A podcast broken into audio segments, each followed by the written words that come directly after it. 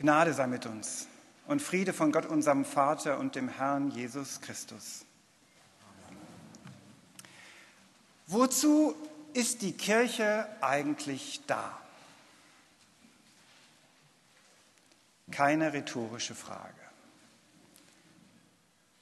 Tauschen Sie sich mal ganz kurz links und rechts aus. Wozu ist die Kirche eigentlich da? If you like to participate, what is the church good for? Why do we have church? If you want to, a minute to your left and to your right.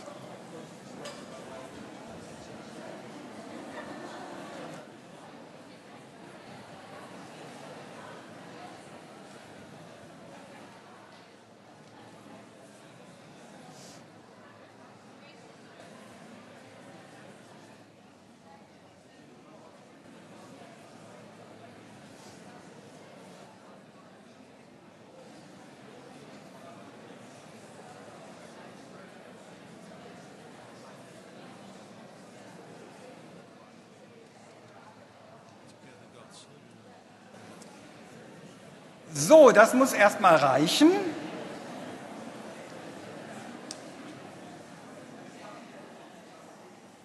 Gerne dürfen Sie das nachher fortsetzen. Manche würden sagen, Kirche soll den Gläubigen ein Zuhause geben.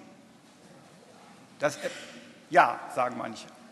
Das Evangelium verkündigen, für die Schwachen eintreten, ein Bollwerk gegen die Gottlosigkeit unserer Zeit, für Frieden und Gerechtigkeit soll sie sorgen oder für den Kitt in der Gesellschaft. Viele Antworten sind denkbar. Eines aber ist die Kirche nicht. Es gibt viele richtige Antworten, aber es gibt eine falsche. Denn eines ist die Kirche nicht ein Selbstzweck. So als wäre Gott schon zufrieden damit, dass es eine Gemeinde und eine Kirche gibt, in der man ihn lobt.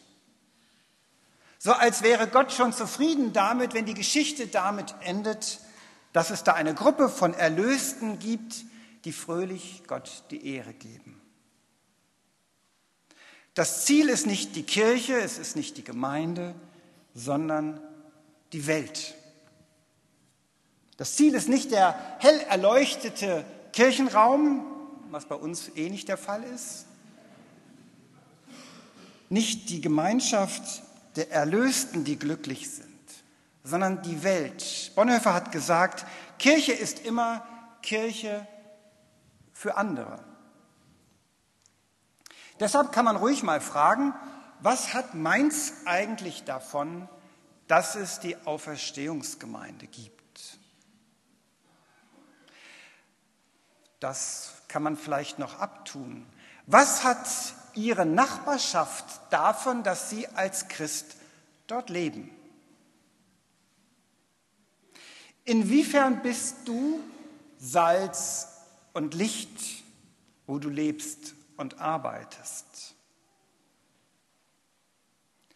Salz und Licht, dazu sind wir gerufen, nicht nur die Gemeinde, nicht nur die Kirche, sondern jeder und jede von uns. Salz. Ich glaube, wir haben alle schon mal Speisen gegessen, die kein Salz hatten. Nicht besonders lecker, sehr fade, vielleicht manchmal sogar ungenießbar. Salz ist wichtig, das war auch zur Zeit Jesu nicht anders. Es gehörte zum Leben dazu, man gewann es aus dem Toten Meer, es war an, in Haushalten vorhanden. Jesus konnte damit rechnen, dass die Zuhörer wussten, was er meint, wenn er von der Bedeutung des Salzes spricht. Im Talmud zum Beispiel, in dem ältesten Bibelkommentar der hebräischen Bibel, heißt es einmal, eine Mahlzeit ohne Salz ist keine Mahlzeit. Salz gibt dem Ganzen die richtige Würze und macht Speisen genießbar. Man hat Salz aber nicht nur zum Essen verwendet, sondern auch am Tempel überraschenderweise. Man hat Tieropfer eingerieben mit Salz, man versprach sich eine reinigende Wirkung und, das konnte ich kaum glauben, aber man hat Neugeborene mit Salz eingerieben, aus verlässlicher Quelle habe ich es gelesen, weil man sich eine heilende Wirkung erhofft hat. Ich weiß nicht, welche Eltern das schon mal gemacht haben. Vielleicht probieren Sie es mal. Salz. Zum Licht muss man nicht viel sagen. Damals wie heute war man ohne Licht aufgeschmissen. Nur dass wir, die wir in der Stadt leben, es sich kaum noch vorstellen können, wie es ist, wenn es wirklich dunkel ist. Bei uns ist es ja eher umgekehrt. Wir wünschten uns mal an einem Ort zu sein, wo es so richtig dunkel ist. Damals in Palästina war es, wenn die Sonne untergegangen war, oft einfach stockfinster und es gab nur die wenigen Lampen, vielleicht eine Lampe pro Haus, die es hell gemacht haben. Licht ermöglicht Orientierung, hilft Dinge zu sehen, wie sie sind, hilft den Weg zu finden, dass wir die Richtung nicht verlieren. Salz und Licht. Und all das haben die Jünger vor Augen, wenn Jesus sagt, ihr seid Salz der Erde, Licht der Welt. Das ist ja schon eine ziemlich große Überraschung, denn wenn man sich mal anschaut, das war ein ziemlich mickriger kleiner Haufen von Anhängern. Es waren ganz einfache Leute, die einem Wanderprediger in Galiläa hinterhergelaufen sind. Es war schon ein bisschen beeindruckend, wenn er Leute geheilt hat, klar. Und welche Wirkung er auf die Menschen gehabt hat, dieser Wanderprediger. Aber doch war das, was in diesem kleinen Nest um Nazareth herum geschehen ist in Galiläa, ziemlich unbedeutend, wenn man sich die Weltgeschichte angeschaut hat. Und Jesus sagt nun, Ihr sollt euch nicht als kleine Gruppe von Erlösten, Erwählten verstehen, sondern ihr seid Salz und ihr seid Licht. Ihr habt einen Auftrag nicht nur in Galiläa, sondern in Israel, in der ganzen Welt.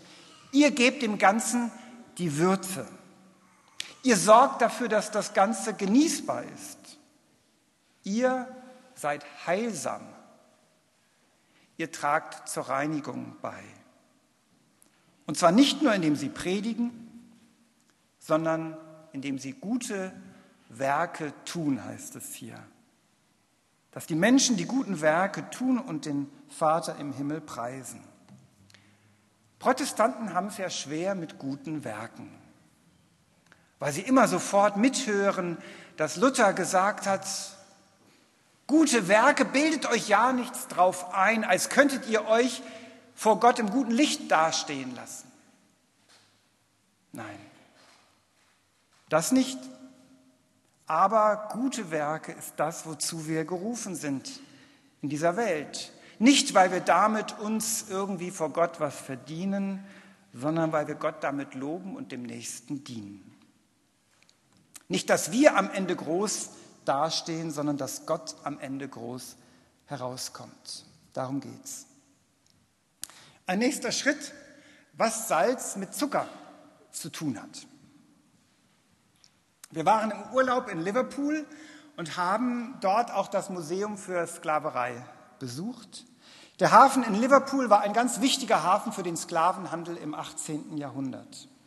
Und was mir nicht so klar war, ein ganz wichtiger Grund für den Sklavenhandel, warum der so geblüht hat, war, weil die Menschen in Europa Lust auf Zucker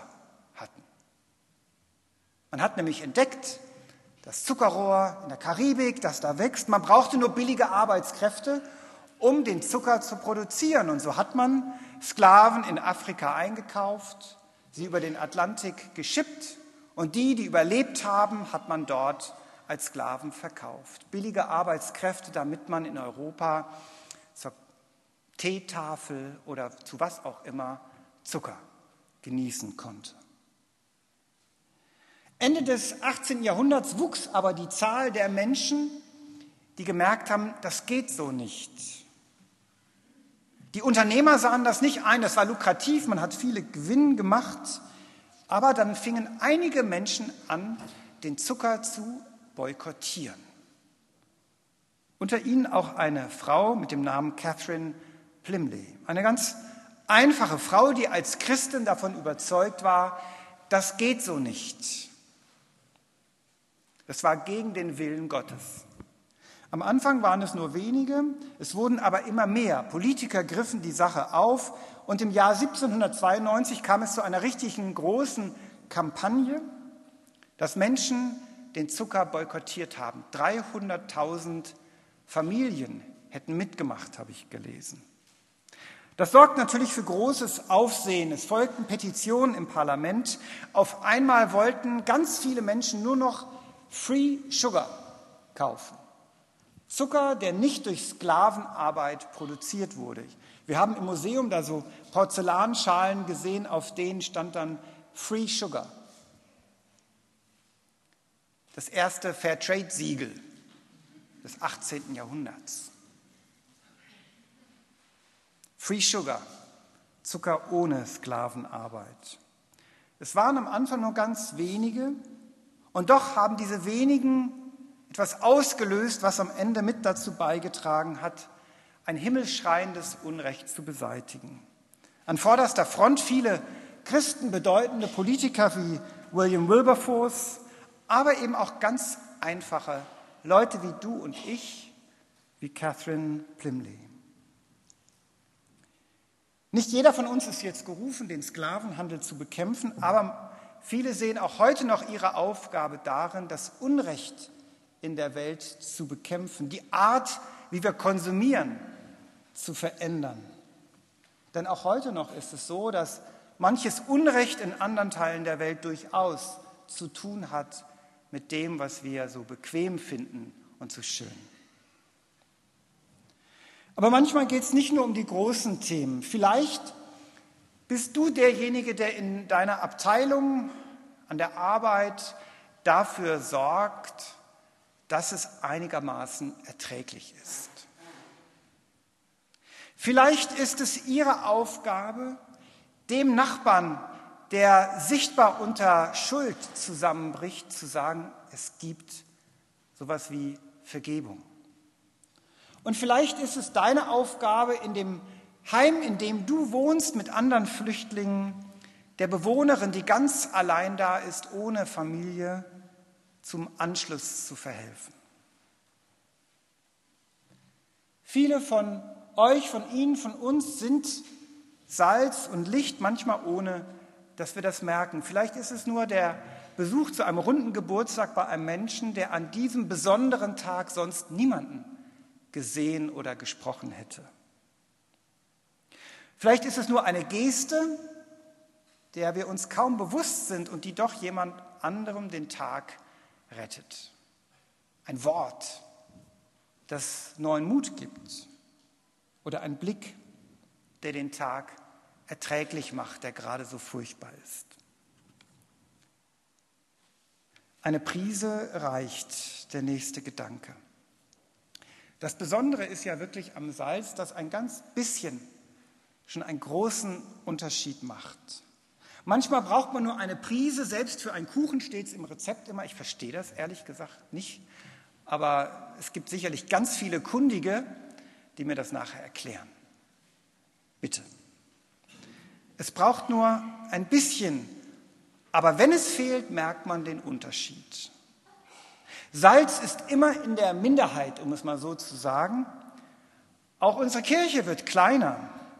Und in manchen Teilen Deutschlands ist, sind Christen schon lange in der Minderheit.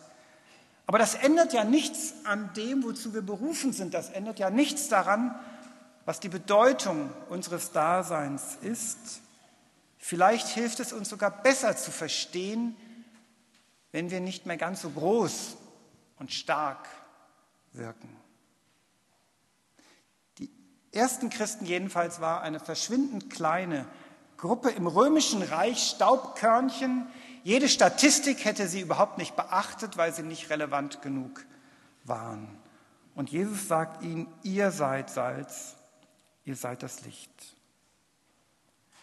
Das Problem mit dem Salz ist ja, es salzt, es tut seine Wirkung und es löst sich dabei auf. Wenn das Salz erstmal seine Wirkung entfaltet hat, ist es gar nicht mehr zu sehen. Es kann sein, dass Menschen die Wirkung merken, auch die Wirkung dessen, was wir tun und gar nicht wissen, wo es herkommt. Blöd. Wir hätten uns doch gewünscht, so ein, vielleicht so einen kleinen Lorbeerkranz abzubekommen. So ein bisschen lobend erwähnt zu werden, ob der guten Tat, weil wir uns so reingehängt haben. Aber es geht nicht um uns. Es geht darum, dass sie Gott loben und dass sie spüren, hier ist etwas anders. Und zum Schluss, was eigentlich, wenn nicht? Der Schluss ist ja ziemlich ungemütlich, denn offensichtlich besteht ja auch die Möglichkeit, dass das Salz seinen Dienst nicht mehr tut. Und wenn das geschieht, heißt es, bleibt ja nichts anderes übrig, als das Salz zu zertreten, wegzuschmeißen. Schon sehr früh hat die Kirche diesen Text als eine Warnung, als eine Mahnung gelesen, nicht selbstgefällig zu werden, sich nicht auf sich selbst zu konzentrieren, sich nicht damit zufrieden zu geben, dass wir ja so schöne Gottesdienste feiern und so tolle Veranstaltungen durchführen. Es gibt Kirchenkritiker, die würden behaupten, die Kirche ist dem Auftrag überhaupt nicht gerecht geworden, und nicht wenige stimmen ein und sagen, lasst es uns zertreten, lasst, es, lasst uns austreten, ein Totengesang auf die Kirche anstimmen. Und es stimmt, die Kirche hat in ihrer Geschichte sich nicht nur mit Ruhm bekleckert. Und doch gibt es immer wieder Geschichten davon, dass Menschen, dass Christen aus dem Glauben heraus zu Salz und zu Licht werden. Nur wenn man so ein richtiger Kirchenkritiker und Atheist wie Christopher Hitchens ist, kann man das natürlich nicht zulassen. Dann schreiben Sie lieber die Geschichte um.